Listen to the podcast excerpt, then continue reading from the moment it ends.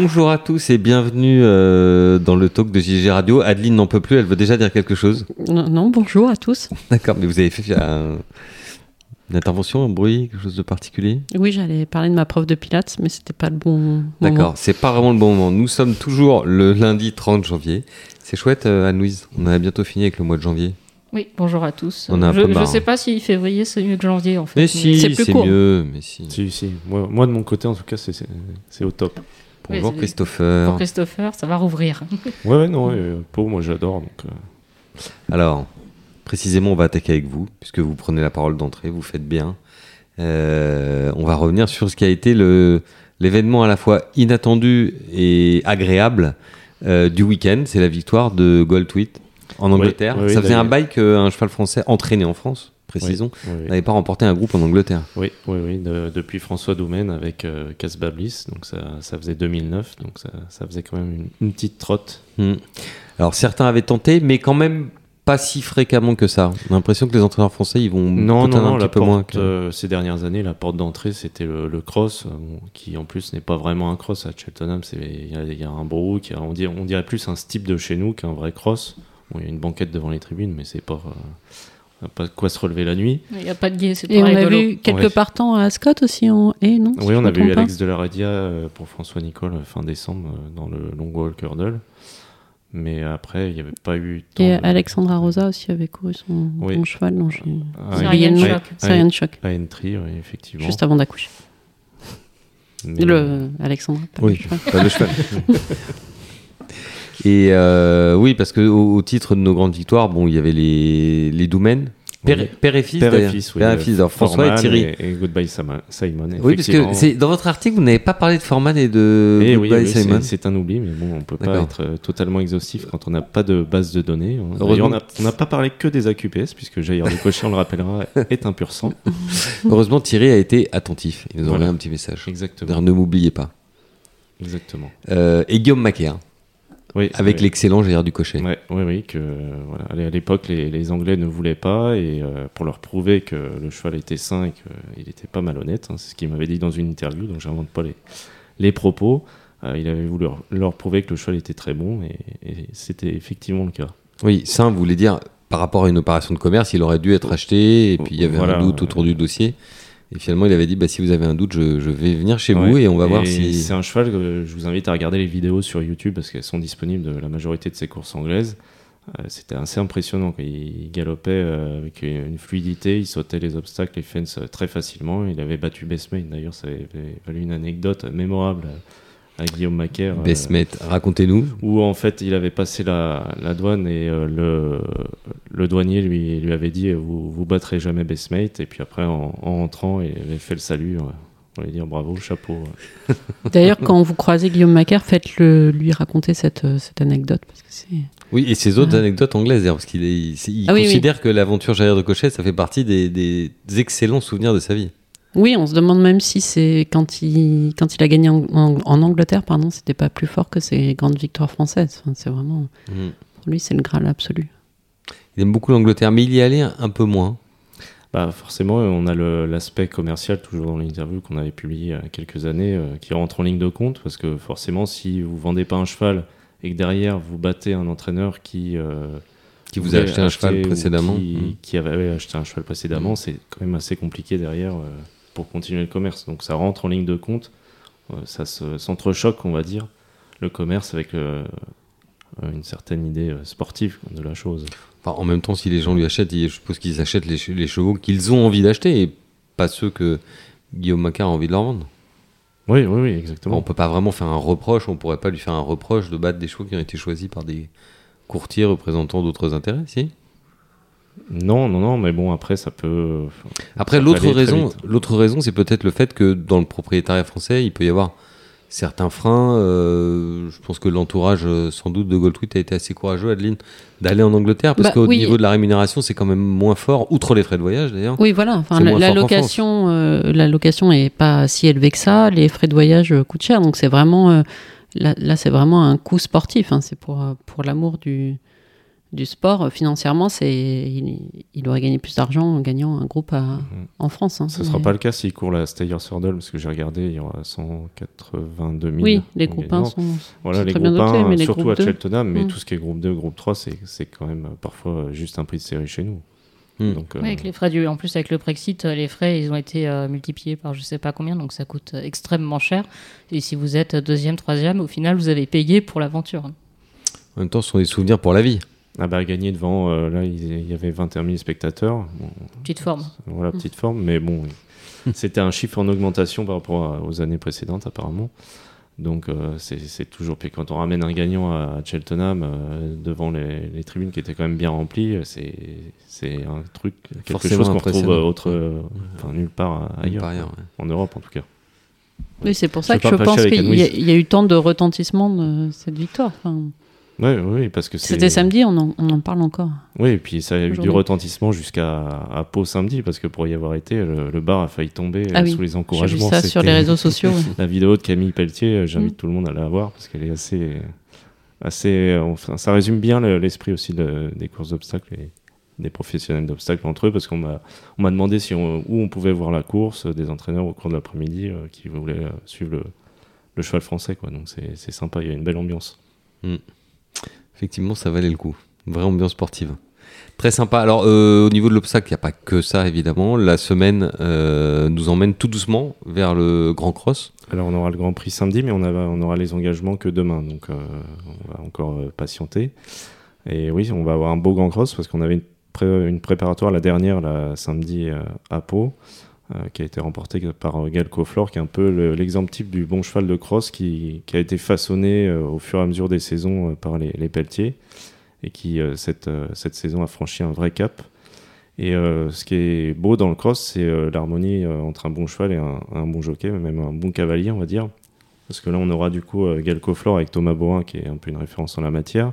On aura Saint-Godefroy, le, le gagnant de l'an dernier avec Félix de Gilles, Uniqueta avec Jonathan Plouganou, et euh, normalement peut-être Hip Hop Conti avec James Rivley. Donc on aura euh, quand même quatre races avec euh, quatre races à cheval, parce que c'est c'est ça aussi la beauté du cross, c'est euh, l'harmonie entre le, le jockey et le, le cheval, et, et aussi prendre les bonnes trajectoires. Donc là, rien qu'avec ces quatre-là, sans compter d'autres aussi qui vont se greffer sur la, la route du Grand Cross, ça va, ça va être un, un beau spectacle. L'harmonie entre le, le cheval et son cavalier, Adeline, ça, c'est, ça vous cher Vous qui cherchez un poney en ce moment Vous l'avez pas encore trouvé? Vous cherchez Oui. un, un cheval qui va vous rendre harmonieuse à cheval ou quel oui, ça, va être, concept ça va être compliqué, ça. Si je ne serais pas aussi. euh, Vous cherchez un poney, mais est-ce que vous l'avez pas encore trouvé a priori? Non, mais je vais pas lancer un appel. Mais c'est euh, pour votre anniversaire ou? Non, bah non, parce que j'aimerais bien l'avoir avant mon anniversaire. mais- D'accord. Euh, Le non, Elle le veut pour l'été, en fait. Le Elle 2 veut pas janvier pour l'hiver. 2024. pour, pour, hein, pour le rappelons. printemps. Non, je reviens sur Uniqueta euh, parce que je n'ai pas. Pas vu. sur le poney, parce que vous voulez, vous cherchez toujours un poney ou Oui, oui, je lance un appel. Si vous avez un cheval gentil à réformer, euh, Un bon poney. à qui vous voulez offrir une belle vie, il sera. Parce qu'ici tous les lundis c'est un peu le Bon Coin Tata. Oui, c'est un voilà. le- Aujourd'hui. un, un nouveau site internet, le boncointata.com. Donc le 30 janvier, D'accord. on est sur les poneys. On cherche un poney. Donc si Voilà. vous avez un poney euh, pour Tata. Bon, il y a Éventuellement un plusieurs, cheval de crosse d'ailleurs. hein. euh, Voilà, il y a- Mmh. Oui, général, oui, ça c'est des- pas ce qui, c'est pas ce qui manque. Comme ta taille est quand même grande, il faut pas un poney Shetland. hein. Il faut un Non. minimum de taille. non, non je- non, même un petit. Mais c'est combien un minimum? 1,62, 63 Non, non, euh, je prends à Je moins d'un mètre soixante. Moins d'un mètre 60 Oui. Mais vous allez avoir les pieds qui vont toucher par terre, euh, Tata Bah, je monterai, je vais raccourcir. Et puis voilà. je- D'accord. Ok, bon bah Elle très aidera galoper. hein. Bon, je croyais que vous vouliez Plutôt, m'interroger plutôt sur euh, pur sang, plutôt accu, plutôt arabe? Tout. Je prends Tout? tout, pas de D'accord. trotteur, c'est tout. Je vois qu'il sache Euh, galoper. Mal castré plutôt? Oui, oui, trotteurs qui du très bien. hein. D'accord. Hongre. Donc un hongre. Voilà, un hongre galopeur. Parce qu'avec... euh, Plutôt Anne-Louise- alezan avec pas mal de blanc. D'accord. Donc les chevaux dont personne ne veut Oui, bah, justement, ça, Tata c'est les veut. pour un poney. un cheval de Ok. Barbie, quoi. C'est parfait. Donc une Iketa. Christopher. Oui, donc, Non, mais je pensais que- Je pensais que Mayol il voulait me relancer sur une Iketa, et qui était, enfin, c'était la course était magnifique, voilà. Oui, oui, parce qu'en plus, euh, bah, Jonathan Plouganou, on Il a, se fait rare. hein. voilà, on n'a plus trop le loisir de le voir, donc quand on le voit, généralement, c'est en cross. Et euh, c'est c'est toujours aussi beau à voir parce qu'il prend les bonnes trajectoires. Dans, le, dans ce cross-là, justement, il a longé euh, sur un obstacle et il a vraiment pris la, la trajectoire la plus courte en rasant la, la haie euh, pour, gagner, pour gagner du terrain. C'était vraiment c'était beau à voir. Quoi. Donc, si on a ces quatre-là euh, dans le Grand Cross, on, on va se régaler devant des tribunes qui euh, vont être comme toujours à Pau pour le Grand Cross bien remplis. Donc ça, ça nous emmène dans Au 19 trois février. semaines. Oui, trois semaines. Euh, oui, on- Et l'actualité à venir, c'est le week-end prochain, Grand Prix de Pau. oui, Alors là, à quoi est-ce qu'on doit s'attendre? Justement, vous y serez? Oui. Vous faites tous les week-ends à Pau, en fait, en ce moment, Christopher. C'est le sandwich au foie gras. Oui, voilà, c'est c'est le sud-ouest, c'est c'est un peu une fibre euh, j'ai découverte au fur et à mesure. Et vous êtes raisonnable au bar. Vous faites pas d'excès. Euh, ça dépend sur qui je tombe euh, à l'entrée de l'hippodrome. D'accord. On va pas donner de nom, Mais on le salue. mais on le salue. Salut, c'est. Trois, on peut donner ses initiales. euh, On peut donner ses initiales. RP. voilà. Racing Voilà. Post. Oui, comme Racing Post, oui. Salut Scott. Notre ami. Bon, très bien. On le salue très affectueusement parce que c'est c'est un ami de la maison et qui a, qui a la gentillesse de nous envoyer tous les ans euh, pour la nouvelle année Des des, chocolats. des boîtes de Mmh, chocolat voilà. pyrénéens Qui n'ont pas duré très très longtemps ce mois-ci. qui n'ont pas duré très longtemps cette année. on oui. dira pas qui les a tous mangés. Oui, c'est rose, on peut le dire. Non, c'est Lavinia. Non, Rose, c'est tacos. Donc c'est. Rose au tacos, d'accord. Et Lavinia, c'est pas juste parce que Rose, elle pèse 30 kilos toute mouillée. Bah, Comment elle fait en mangeant pareil. des tacos toute la journée Mm. D'accord. Et Lavinia Bah, Lavinia, elle pèse aussi 30 kilos toute mouillée. Elle a mangé une boîte de type pyrénéen entier. Donc, euh, Surtout que les Pyrénéens, c'est principalement du beurre avec du sucre. Mm. Donc on a l'impression de manger des morceaux de beurre. temps. Ça n'a rien à voir avec les Pyrénées. hein. Pourquoi est-ce que l'ami Robert nous envoie des Pyrénéens? Mais pourquoi pas? Parce qu'il y a juste un dessin des Pyrénées sur la boîte. Je ne sais pas. Faudra lui demander la philosophie derrière euh, On, on lui posera la question. On regardera surtout Oui, sur une boîte où sont fabriqués les Pyrénéens. Ouais. J'aimerais bien savoir. J'ai un doute que ce soit à Pau. Mais... Ouais, je verrais plutôt une usine dans un endroit très plat au milieu Ouais. de la France. Mm. Mm. Bon, on va vérifier ça. On vous tiendra évidemment informé de, Parce qu'on se Du- doute du que vous êtes passionné par. Par les Pyrénéens. J'espère pour votre santé personnelle que vous ne mangez que peu souvent des Pyrénéens, parce que c'est largement pire que les Frérot Roche d'Or, par exemple. Manger du chocolat noir. Chocolat noir. Mais pas trop, parce que c'est très excitant. Bah, C'est pas bon pour l'attention. oui, peut-être. Mais il paraît que c'est très bon pour la mémoire. Donc, euh, D'accord, donc pour l'attention, A2T. Euh, Christopher. Oui, c'est un calembour à la Guillaume Boutillon. Christopher. on le salue. Grand Prix de Mm. Pau. On salue tout le monde aujourd'hui. On salue tout le On monde. n'arrête pas. C'est notre côté Michel Drucker. On salue tout le monde. D'accord. Euh, Grand Prix de Pau. Bah pour le moment, vu qu'on aura les engagés que demain, c'est un peu compliqué de, de parler euh, de ça. Mais euh, François Nicole aimablement m'a rappelé après ces deux victoires paloises, euh, alors que j'imagine il était sur la route de Vincennes euh, pour aller suivre le Prix d'Amérique au restaurant, m'a-t-il dit. Et euh, donc il aura Le normalement. soir, c'est plus au restaurant. Bon, au bar aussi peut-être. Mm. pas. Les vestiaires. Il aura normalement Edith Balm euh, qui a fini troisième et deuxième, donc peut-être premier cette année. Et, euh, et euh, au Lakers, c'était pas certain, et Magrudi également. Donc on va avoir un Grand Prix de Pau qui va être de, de bon niveau normalement, parce que si on a déjà des engagés comme ça, on aura aussi euh, Youth Glass, le cheval de Daniela Mele, qui devrait aussi avoir euh, la Danza. Et, euh, et un cheval que j'aime beaucoup qui s'appelle Meta Sequoia, mais pour lequel il va falloir qu'il pleuve pas mal parce que la, la piste a, a séché. Elle est toujours un peu grasse avec le, dégel et le froid ces derniers jours, mais euh, il faudra qu'il pleuve beaucoup pour qu'il fasse l'arrivée. Mais on- globalement, on a quand même des chevaux de niveau, euh, de niveau groupe 1 parce que- ou, ou groupe 3, qui- ou voire qui ont gagné groupe 3 comme la Danza. Donc euh, ça, va être, ça va être un beau spectacle. Très sympa. Adeline, Oui, vous vous redressez. oui. Je me tiens vous, droite. vous suivez un petit peu les courses à Pau euh, cet hiver? Oui, ben, je vous dis, j'ai regardé Uniqueta vendredi. euh, Samedi, j'étais pas en. Elle était pas en état. J'étais pas en capacité de. Enfin, non, j'étais pas devant ma télé. euh. Mais moi, j'ai plus. euh, le cross euh, me passionne plus que le. Enfin, à Pau, en tout cas, que le steeple Donc, euh, bon, Ah bah, Pau, c'est vrai que c'est le, c'est le cœur du. C'est pas le cœur de canard, parce qu'il y a les sandwichs cœur de canard, mais. C'est le cœur du fromage. C'est le cœur du fromage et de la banquette. Mais je serai, je serai pardon, derrière Edith Balm dimanche. Parfait, très bien.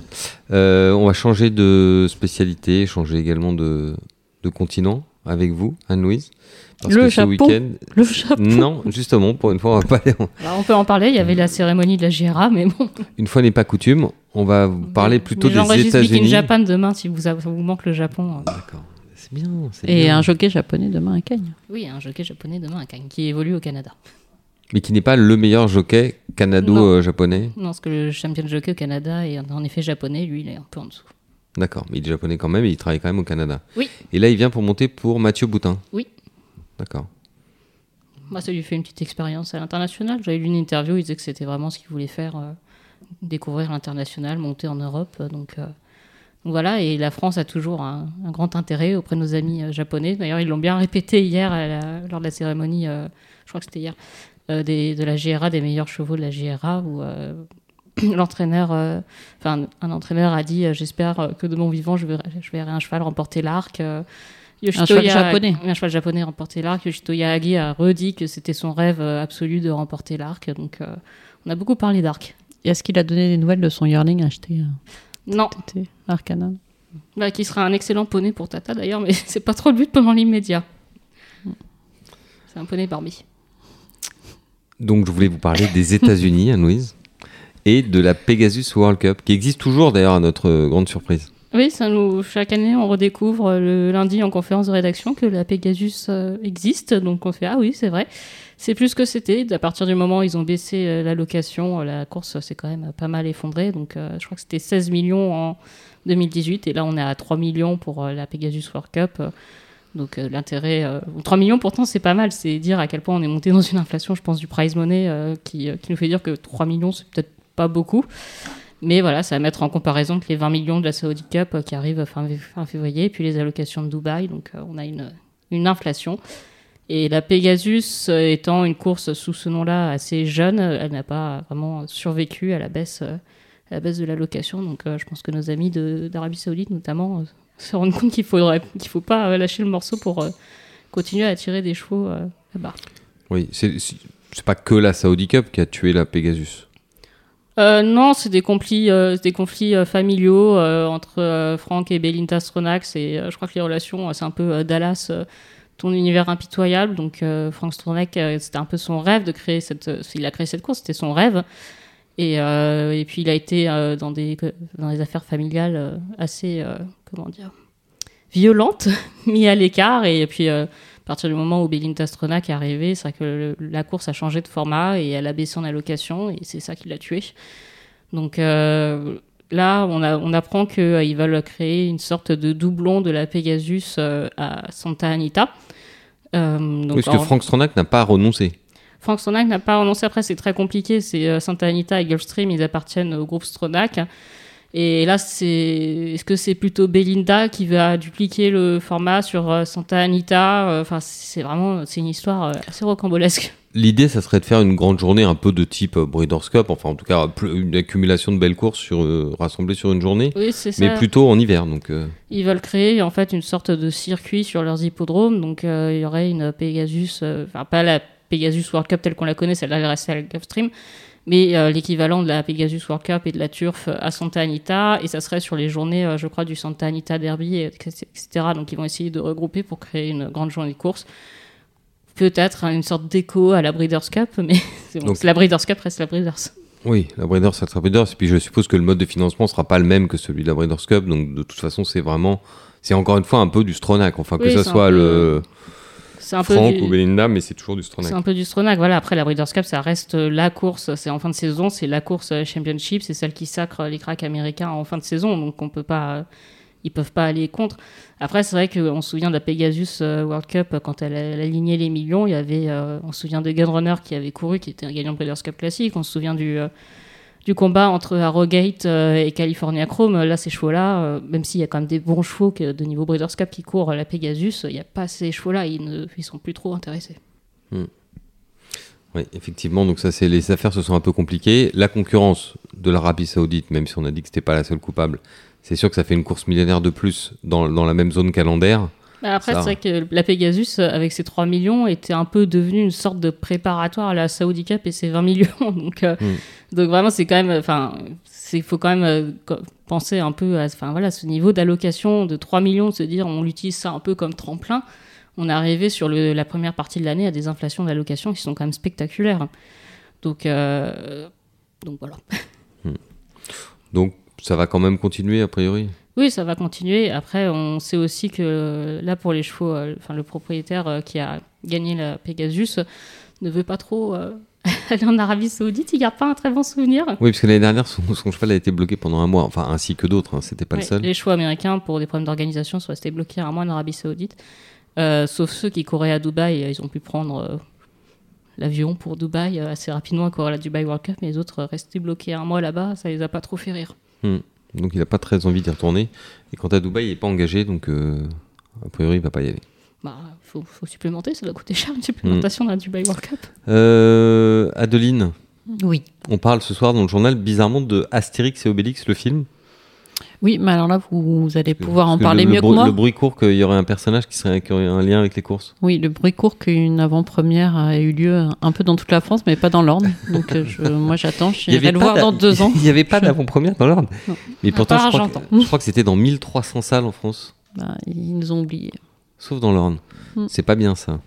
Bon, bref, tout ça pour dire qu'il y a un personnage de l'aventure, un légionnaire romain, proche de Jules César, Qui s'appelle Quintet qui Plus. s'appelle Quintet Plus. C'est quand même. euh, Merci Guillaume sympa. Canet donc. Merci Guillaume Canet, qui aime bien les chevaux. On ne sait pas s'il aime bien les courses, mais il aime bien les chevaux. Ça, on le sait. Mm. Et cavalier. euh, Bah, il a, il a même, fait euh, aussi. euh, C'était presque son premier métier hein, avant Ouais. d'être acteur. Il était. Avant, s'était blessé assez euh, gravement, je crois que ça a mis euh, fin un peu sa carrière de professionnel. Oui, oui, mais il a fait le circuit des juniors, des jeunes cavaliers, je pense, en, en saut d'obstacle. Donc il avait un niveau euh, semi-pro, on dirait, dans le sport de haut niveau. Et donc, il a choisi d'appeler un de ses personnages Quintet Plus, ce qui est plutôt sympa pour euh, nous. D'ailleurs, je, bah, puisque c'était moi, on va, le- on va le dire, Mm. on va dire la vérité, c'était moi qui étais à l'avant-première avec mes enfants. euh, toute la salle riait, euh, très fort, donc c'est la preuve que peut-être les gens euh, savent ce que c'est que le Quintet Plus.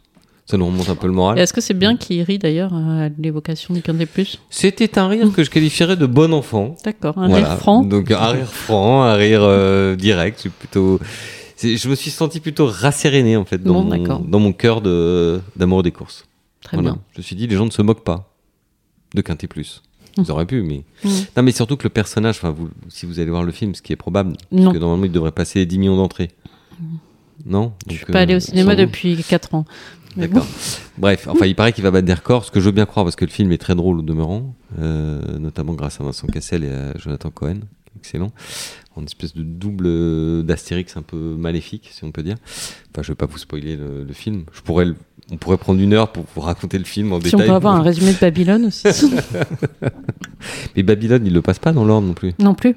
D'accord. Ah bah quand même, il y a même un petit cinéma qui va le passer quelque part. À l'Arlequin de C. Non? Ça s'appelle pas Ça fait loin. Ça- Je sais pas comment ça s'appelle. au Majestic euh, ou l'Alhambra. Donc je reviens à mon ami Quintet Plus. euh, en fait, ce, personnage, voilà, vient en, en imitant en fait un. Enfin, il est à pied, mais il imite un cheval au galop. Comme, on, a tous fait quand on était Ah jeunes. oui, dans la cour d'école, on faisait semblant Mm. d'être à cheval et donc il y a une espèce de, je sais pas comment le faire de- derrière un micro de On radio. enroule. c'est- difficile. Oui, on enroule un peu. Voilà, il arrive, tagadac, tagadac. Et là, on apprend que ça s'appelle Quintet Plus. Donc je pense que les gens ont ri parce qu'ils ont fait le lien entre le Quintet Mm. Et, Et le cheval. et le cheval. Mhm. Donc euh, tout n'est pas euh, tout n'est pas plié. On, a, on peut encore Sauvez-nous, avoir un petit peu. On, on s'enlise. Alors aujourd'hui, on avait une personne qui nous manquait euh, autour du micro, surtout pour dépasser la demi-heure de podcast. C'est Adrien, Ah oui, oui, mais euh, on a d'autres sujets à traiter là, savez. le plus le plus bavard et le plus accentué entre nous. Non, mais je, je, voulais sais pas, juste je te crois dire. qu'il boude. Non, non, il boude pas. Il nous prépare, il travaille en fait. Il nous prépare le grand sujet compétitivité qui nous annonce autour de ce micro depuis six mais, mois. mais quand même, il, Il s'est indigné. euh, Oui, il a partagé Ouais. un article sur euh, le fait que la- la di- que l'accent est l'une des plus grandes discriminations, plus encore que la couleur de peau. Donc je Mm. pense que Mm. vu qu'il a partagé ça sur les réseaux sociaux, il y a peut-être un je message pense pour que nous. ça nous était destiné en fait. Mais je ne crois pas. Car nous avons tous notre accent à notre manière. Quand je descends dans le sud, on me dit que je parle pointu, donc euh, c'est pas. On est tous. euh, non? Je sais pas. On trouve toujours plus beau, moins beau, plus intelligent, moins intelligent, plus grand, plus petit que soi. Donc forcément, on est toujours l'accent de quelqu'un d'autre. Ah oui, sûrement, tout Oui, à fait. c'est très vrai. Ça s'appelle comment déjà La glottophobie, je crois? Glottophobie. Mm. Oui, glottophobie. Euh, glottophobes et glottophiles de tous les pays, unissez-vous. Et on en finira avec cette guerre. Maintenant, Adeline, je vous passe la parole, puisque vous Oui. aviez encore des choses à dire. Ah oui, vous me lancez comme ça, sans rien. C'est un lancement, ce qu'on appelle un lancement sec. C'est- c'est- très sec. Alors, je vais vous parler de ce qu'on va lire dans Jour de Galop euh, au cours de la semaine, parce que je ne peux pas donner de date précise, on ne sait jamais ce qui se passe. Des fois qu'il y a une soirée dans l'ordre, que je ne puisse pas honorer Apéro. mes obligations professionnelles. Euh, C'est une excuse valable, Mayol? C'est très valable. À partir du moment où c'est un apéro avec des gens des courses. oui, voilà. Ah, Non, j'ai un- j'ai interviewé euh, la semaine prochaine, donc il me reste plus qu'à retranscrire à l'interview euh, le médecin conseil de la FACEC qui s'appelle Monsieur. Docteur enfin, Duforé Voilà, François Duforé. Et j'ai appris, enfin, j'avais mal euh, comment dire, mal appris ma leçon parce que j'avais déjà écouté un podcast le concernant. Et Podcast de l'excellent Mathieu Stéphanie, Oui. de Génération Do It Yourself. ouais, tout à On fait. salue, On le salue. si vous le permettez euh, à nous. Bien sûr. Je suis pas sûre Voilà. qu'il nous écoute. Salut, mais- Mathieu. Il- euh, Matt. certaines personnes de, de son équipe nous écoutent. Ah bon? Hmm. Je Bon. peux pas vous dire qui, c'est trop dangereux pour votre sécurité, mais allez-y. Donc Duforé, le docteur Duforé. Le docteur du On foyer, donc, salue aussi. qui, qui depuis On 2015 est salue le François. médecin conseil de la FASEC, donc un E de la FASEC, pas du tout de l'association des jockeys. Pas du tout de la FASEC, ça n'a rien à voir. donc le référent, enfin voilà, le, le, le référent. euh, Est-ce qu'on peut préciser qu'un médecin conseil n'est pas le médecin? C'est-à-dire que ça n'est pas le médecin des jockeys? Non, pas le du tout. médecin conseil de l'association. Voilà, quand l'association a. Qui ne a- soigne pas. Il, il conseille, Non. il oriente. Enfin, Oui, il- voilà, il oriente, il essaye de. informé. Par exemple, c'est grâce à lui, ou peut-être que des jockeys diraient à cause de lui, mais que les saunas, euh, on se rappelle qu'ils avaient fermé au moment du Covid, et ben, il vous apprendrait qu'ils n'ont pas réouvert parce que parce que c'est beaucoup plus sain en fait d'installer des tapis roulants et des vélos euh, pour euh, pour essayer de perdre du poids, mais du coup de s'échauffer musculairement. voilà, enfin, il essaye de de, il considère d'ailleurs que les jockeys sont des vrais sportifs de haut niveau et euh, donc vous il nous a disiez qu'il avait exprimé auprès de vous euh, beaucoup de respect pour les jockeys. Lui qui a travaillé avec des populations de, de personnes Oui. assez sharp, hein, type euh, pilote de chasse. Pilote ou, de chasse parce qu'il a été, il a travaillé pour l'aérospatiale, il a été longtemps le médecin d'Alain Prost, donc il s'est occupé de beaucoup de, enfin, de pilotes de Formule 1 et de, de, de gens qui, qui gravitent autour de la Formule 1. Il, il s'occupe aussi du 15 de France, donc des rugbyman, euh, un peu des footballeurs aussi, enfin bref. Il fait tous les modèles. Il fait tous les modèles, mais il dit que parmi tous- tous ces modèles, justement, les jockeys sont très certainement les plus, en tout cas les plus durs au mal, les plus résilients, pour, pour employer un terme à la mode. Donc euh, non, non, il a, bon, c'est quelqu'un dont le grand-père a été, a été un, un grand jockey, donc forcément, il, a, il habite à Maison Lafitte, il a, j'allais dire, une affection particulière pour cette profession, mais euh, mais voilà, il m'a expliqué un peu tous les, tous les progrès euh, pour essayer de, de protéger les jockeys.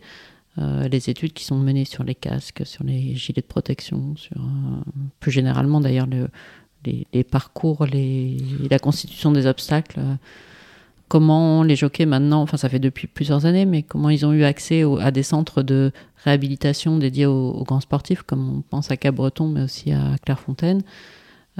Voilà, il essaye de. à son- Réadaptation de... plutôt que réhabilitation. Réadaptation, non Ouais, réhabilitation, c'est plus pour les chevaux, non Ou c'est Ouais. anglais, ça doit être. Oui. Parce que j'écoute Matt Stéphanie, c'est- comme il parle beaucoup anglais. Rehab, c'est- quand on arrête de prendre plutôt de la drogue, non Ah, peut-être aussi Et alors. au départ, vous l'aviez pas appelé justement pour parler des problèmes de cocaïne à répétition euh, chez les jockeys, parce que le bulletin euh, disciplinaire Ouais. de France Gallo a fait plus souvent que, Plus souvent qu'à son tour. plus souvent qu'à son tour, état de consommation de poudre blanche. euh. Oui, oui, non, il y a eu quelques, quelques suspensions, pas définitives, c'est même plus des suspensions, des retraits d'agrément pour, euh, pour contrôle positif à la cocaïne. Donc euh, oui, en fait, je voulais aussi lui parler de voilà des problèmes d'addiction, euh, qui m'a dit ne toucher, était loin de toucher que les courses. euh, toucher la jeunesse en général parce que ces drogues-là sont devenues beaucoup plus accessibles et donc les, beaucoup de fédérations sportives en tout cas s'en inquiètent et font de la, prévention. Et c'est son, c'est son rôle aussi. Mais pour le cas particulier de jockey, on peut penser que c'était aussi dans des, des cas de gestion de la, du poids Ou pas plus que ça Lui dit que c'est Pas vrai plus dans que tous ça. les enfin, après moi, avec mon grand âge, je me rends pas compte, mais apparemment, ça s'est beaucoup dé- démocratisé euh, chez les jeunes et euh, Pas de l'orne, non? Peut-être. peut-être, je ne sais pas. On a compris qu'avec vous, on était chez les vieux de l'orne, donc on ne veut pas savoir chez les jeunes ce qui se passe. Donc c'est pas, non, c'est pas forcément pour des histoires de, de contrôle de poids. hein. C'est plutôt, euh, j'allais dire, de la drogue festive, comme, euh, comme on connaît l'alcool, festif, mon pauvre Mayol. On connaît l'alcool festif. Euh, Je sais pas si on connaît l'alcool festif. Dans l'orne, on a l'alcool festif? Oh oui, enfin, on a l'alcool, euh, comment on dit, euh, L'alcool domestique. L'alcool mondain. D'accord. Très bien. Non, il m'a dit d'ailleurs qu'ils étaient très très contrôlés. Euh, Plaisantez plus pas que- trop avec ça, Anne-Louise, hein, parce qu'il est interdit de mettre du calva dans la chicha. Ça peut être... C'est Pas de la poire, je Ça peut crois. être. C'est ce que j'ai ramené de cognac. On peut mettre de la poire dans la chicha? Ouais, c'est pour un peu agrémenter les soirées euh, d'hiver hein, dans l'Orne. Si vous voulez vous amuser, écoutez, pas y a- il y a imaginer Christopher chicha, le, le mal de crâne le lendemain, ça doit être euh, quelque chose d'assez terrible. Oh, Mais rien. Pénurie de doliprane. Bon, les coquillettes, jambon Ah, ça, en euh, fait. au minéral, et puis c'est parti. Quoi. faut trouver juste une supérette ouverte le dimanche. Bon, donc voilà, vous, Dans appren- l'Orne. vous apprendrez. J'essaye de, ouais, j'essaye de rester, de tenir le cap, mais c'est difficile. D'ailleurs, il a bossé aussi pour des, ce François Duforest pour des, pour des marins et des. Il est spécialisé en fait dans le sommeil, notamment. Et donc, il, il faisait le parallèle entre les marins, vous savez, qui font des siestes euh, pour, euh, pour maintenir leur vigilance, et la vie de jockey qui se lève très tôt le matin quand ils montent le matin, puis qui partent, euh, qui partent aux courses et qui sont aussi, qui doivent apprendre à gérer justement leur, leur sommeil et leur dette de sommeil, même on parlait de ça. Mm. Donc, donc voilà, j'allais dire, c'est des sportifs de haut niveau avec des contraintes que rencontrent pas tous les sportifs de haut niveau.